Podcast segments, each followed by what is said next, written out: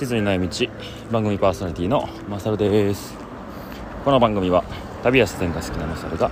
旅先や日常からリアルな声をお届けするポッドキャスト。地図にない道。地図に載っていない人生という道を歩く皆さんに人生を楽しく生きるをテーマにお話ししております。はい本日10月の16日でございます。暑いねまだまだ。今ねお昼の、えー、1時45分なんですけど、えー、ちょっと外から配信しております。ちょっとね、えー、京都の木津川に来ておりまして旅と言葉というポッドキャストをやってる相方のベストが国語塾をやってるんですけどその塾のイベント弥勒塾で開催する弥勒祭というものがねありましてそこに今向かっておる途中でございます。いい。日中はまだまだ暑いんですね。うん。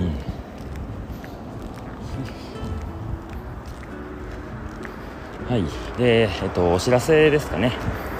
今までお伝えしておりました「ハイカーナイト」10月22日今週の末土曜日ですね。開催いたしますが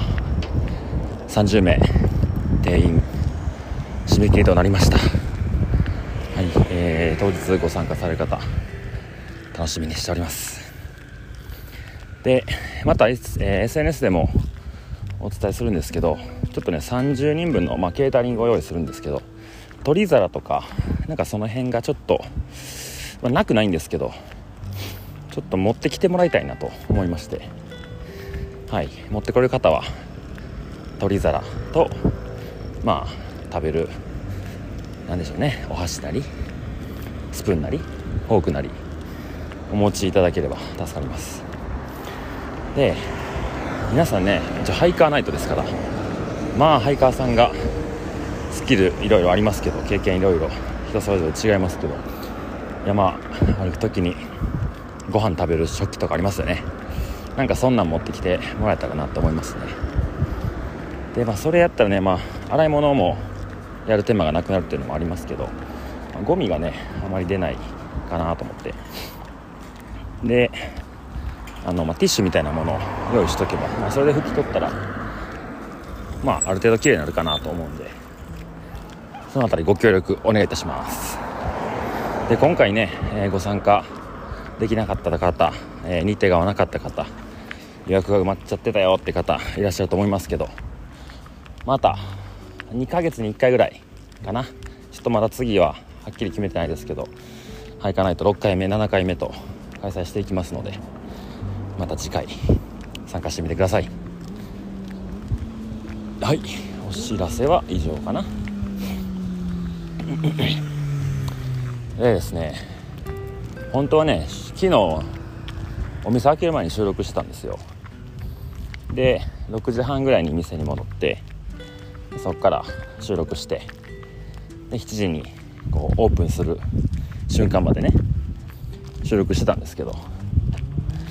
で7時に来てああ7時に店開けて、ま、ちょっとこう7時ジャストにお客さんは来ないことがほとんどなんでなのでちょっとこうコメントを入れたりとかねしてたんですけど、まあ、その7時ジャストにお客さんがいらっしゃってくれたのでなんか知らんけどそのデータ消えちゃってねはい今に至ります。でえー、っとまたねお店のオープン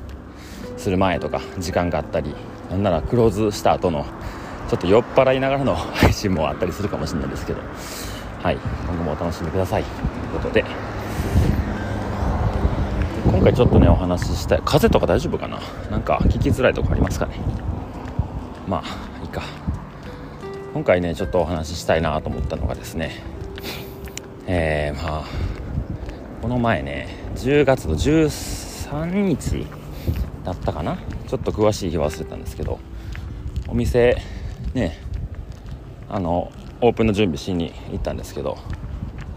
その時に店の前にねお蕎麦が置いてあったんですよ。ね。いきなりお蕎麦がポンとね、うん、で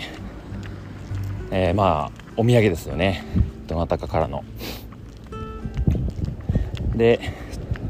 まあね初めに LINE というか連絡が入って写真だけねその置いといたよって写真をパンって送ってくれた DM が来てたのでまあ着いた時にピックアップさせてもらったんですけどその DM の送り主がサトルニーヤですね、えー、僕がやってるペグの内装工事の段階からいろいろお手伝いいただいて一緒にハイキングに行ったりとかイベントを一緒に参加したりとかなんかよく、えー、会う機会があるニーヤンなんですけど、まあ、その方がね、えー、北アルプスの燕岳に、えー、歩きに行ってることは、まあ、インスタ等々を見てて分かったんですけどその帰りのねお土産を買って持ってきてくれたんですよ。でね、まあ、結構お店にいてるとこ遠方から来てくれた方とかうん、まあ、どこどこ行ってきたからよかったこれみんな食べてとかね持ってきてくれたりするんですよ。で僕あんまりねこう人にお土産とかを買って帰らないスタンスというかなんかこう毎回行ってると買うの大変やなってなったのとちょっとあの誰にね渡せばいいかがめちゃめちゃ難しいんで一旦お土産は渡さない方向でやってるんですけどなんかねそのまあ、相場がパッと置かれてるのを見て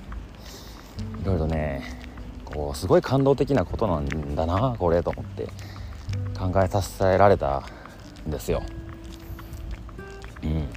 言うて悟さんと僕の関係ってもう1年ちょうど1年ぐらい前かなから知り合ってまあ回数でったらもう10回以上会ってるとは思うんですけどもちろんね悟さんが僕のことをどういうふうに見てくれてるかはご本人に聞かなきゃ分かんない部分もありますけど、ね、ご家族もいてご友人もいて仕事でのね関係する人たちもいてそんな中で僕のことを思ってこうお土産を選んでくれてる時間があるんだよねと。思ってうん。だって僕じゃなくてもいいわけじゃないですか。で別になくても何もねそのなんでお土産ないんですかとか 言わないしね。それをこうわざわざやってくれることってすごいなんか感動的なことなんでした。何でしたってなったんですよね。それをこうお土産を買っていう時間考えてくれてることとか何がいいかなとかね。でしかも家別に近くないですからね。わざわざ僕の店まで来て置きに来てまた家に帰ってくれたんで手間もかかりますよ。お金もかかりますけど。でねあのまあ悟さんよく会って話もするんですけどなんかほんとここ1年ぐらいペグに手伝いに来てからすごいたくさんの人にこう会えて年齢も違ったりやってることも違ったりですごいこう楽しいよってまあ言ってくださってて。なんかそれがね、まあ、あの僕がきっかけとかかはまあ分かんないですけどなんかその僕が周りで、えー、知り合って一緒に楽しくしてる人たちと楽しくいてくれてるのを見てるとねなんかすごいこう嬉しくて。で一緒に北アルプス行ったのも純子さんっていう方とあと奈くん、まあ、今弥勒塾に向かってるんですけどそこで藍染めの体験のイベントをやってるのでまああと数十分後にも会うんですけど奈くんと純子さんと悟さん3人でアルプスに行っててですね。まあ、まあ、奈くんはえっ、ー、と宮下さんというりんごと食欲と私という Voicy のパーソナリティされてるんですけどりんご農家さんですね、まあ、その方がまあつないでくれたご縁で。で純子さんは僕のトークイベント、えー、っと六甲の六甲ビーバーズネストさんというところでいつかないつやったかなあれ、まあ、1年以上前ですね、うん、にやらせてもらった時にご参加いただいて。でそういうイベント他でもやってないんですかってことでえー、京都でやってほしいっていう話があってですね。で京都の、えー、山道具とご飯のロックさんの店主、えー、総村ご夫妻とつないでいただいてでそこでイベントをして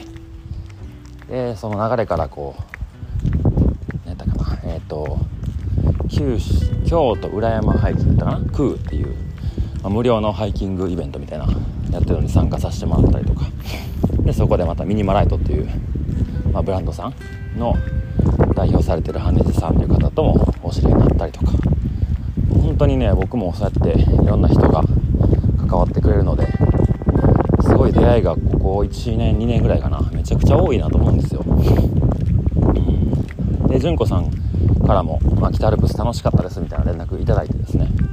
本当にいつも素敵なご縁をありがとうございますみたいなメッセージをくださったんですけどもうねもうこちらこそですよ。本当に。本当になんかこう、まあ、今回は奈くん、えー、純子さん悟さんあとま宮下さんも名前出ましたけど本当に何ですかね。もうもうこっちの方がって感じですよね。うん。でコロナになる前は僕半年日本にいてお金を貯めて半年海外に行って、まあ、アメリカ歩いたり世界一周したりとか、まあ、そういう生活だったのであまり一つの場所にずっといなかったんですよね。なのでこう2ヶ月に1回会うとかっていうコンスタントに会う人があまりいなくてで帰ってきた時にまあ久しぶりでさ旅どうやったみたいな話をすることはよくあったんですけどここ2年ぐらいかな。国内にずっといてたのでやっぱりこう会う頻度が多くなってくる人はすごい多くなってきて。でね一回一回の そういう時間会う時間は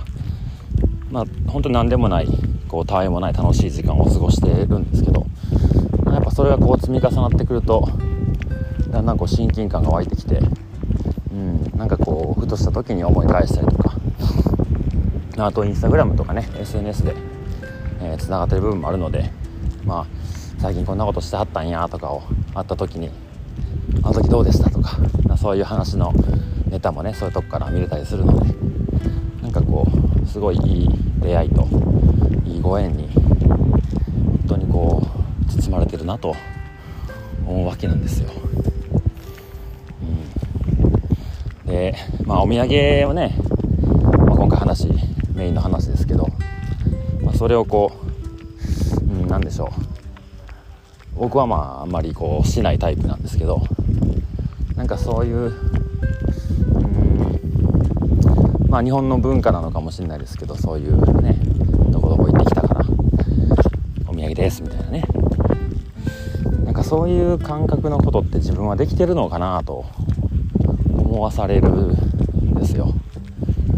うん、例えばですねうん誰かのこうきっかけだったりご縁をいただいて何かをこうしに行ったりとか、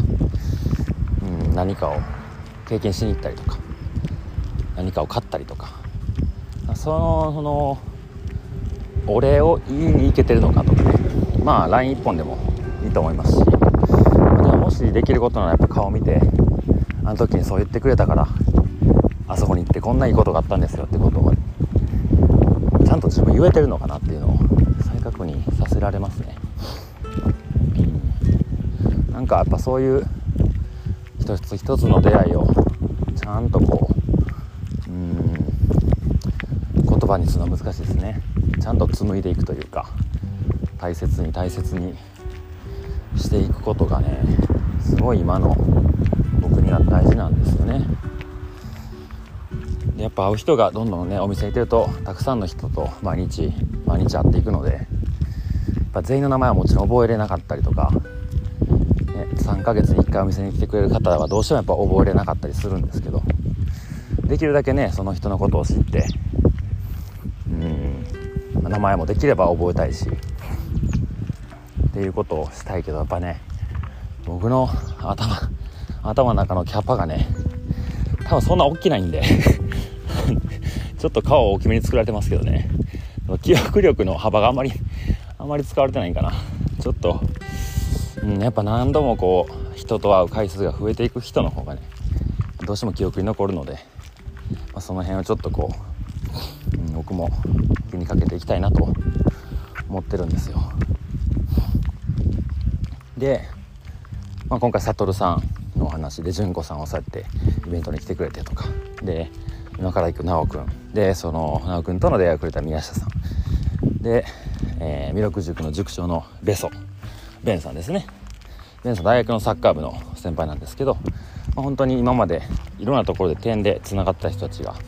だんだんこう線になっていってで出会いの輪が広がっていくみたいな。でそのもう一つ向こう側に点が線になった向こう側なんですけどそれをね立体にしていって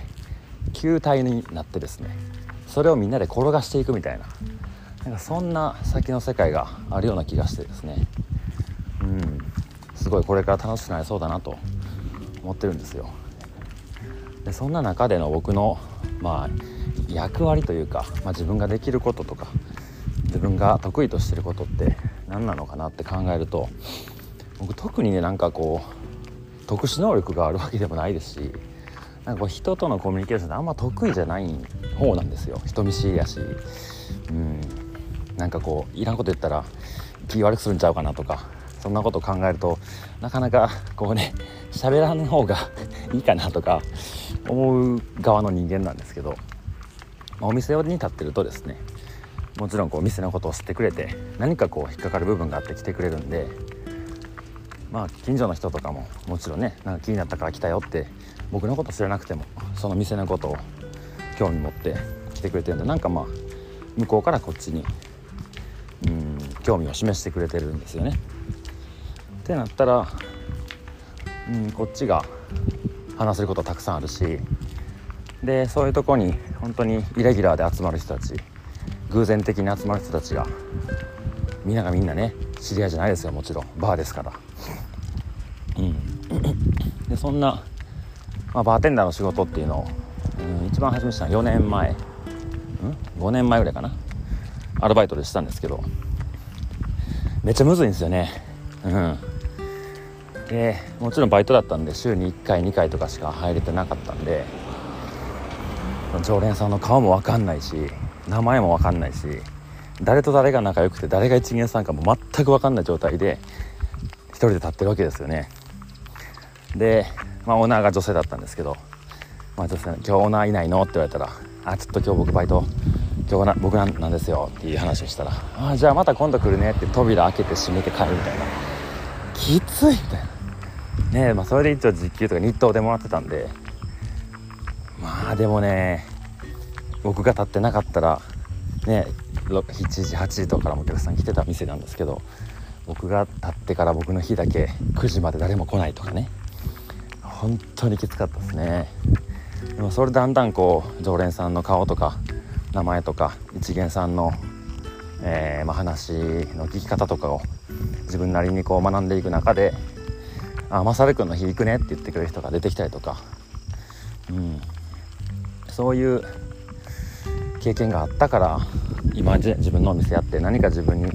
ペグっていうお店だったりマサルっていう個人に興味を持ってくれた人が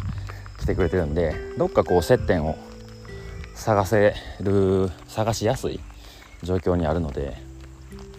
ね、知らない人同士でもなんかこうせっかく同じ場所に居合わせたし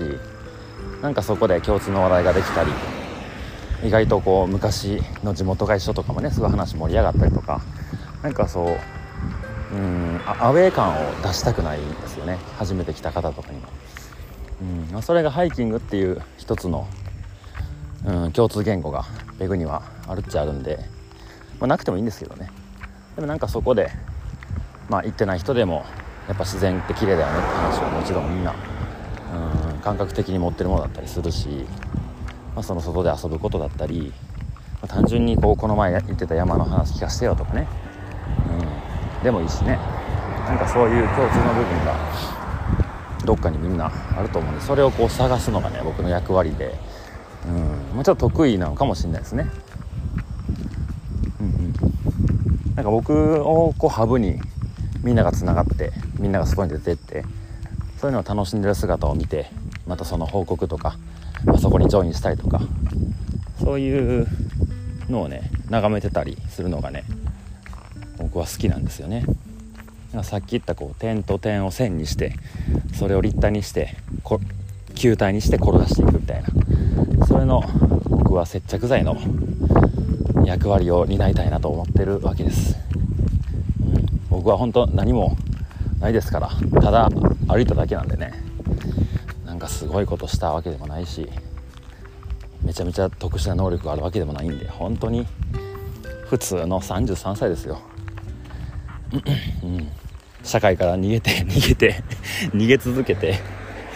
なんかとりあえず生きてますぐらいの感じなんで。はい。なのでですね。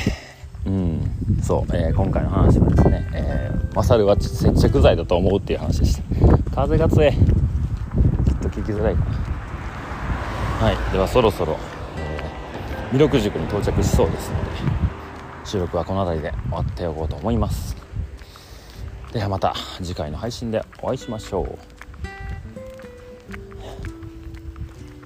はいそれでは本日も楽しい一日をお過ごしください。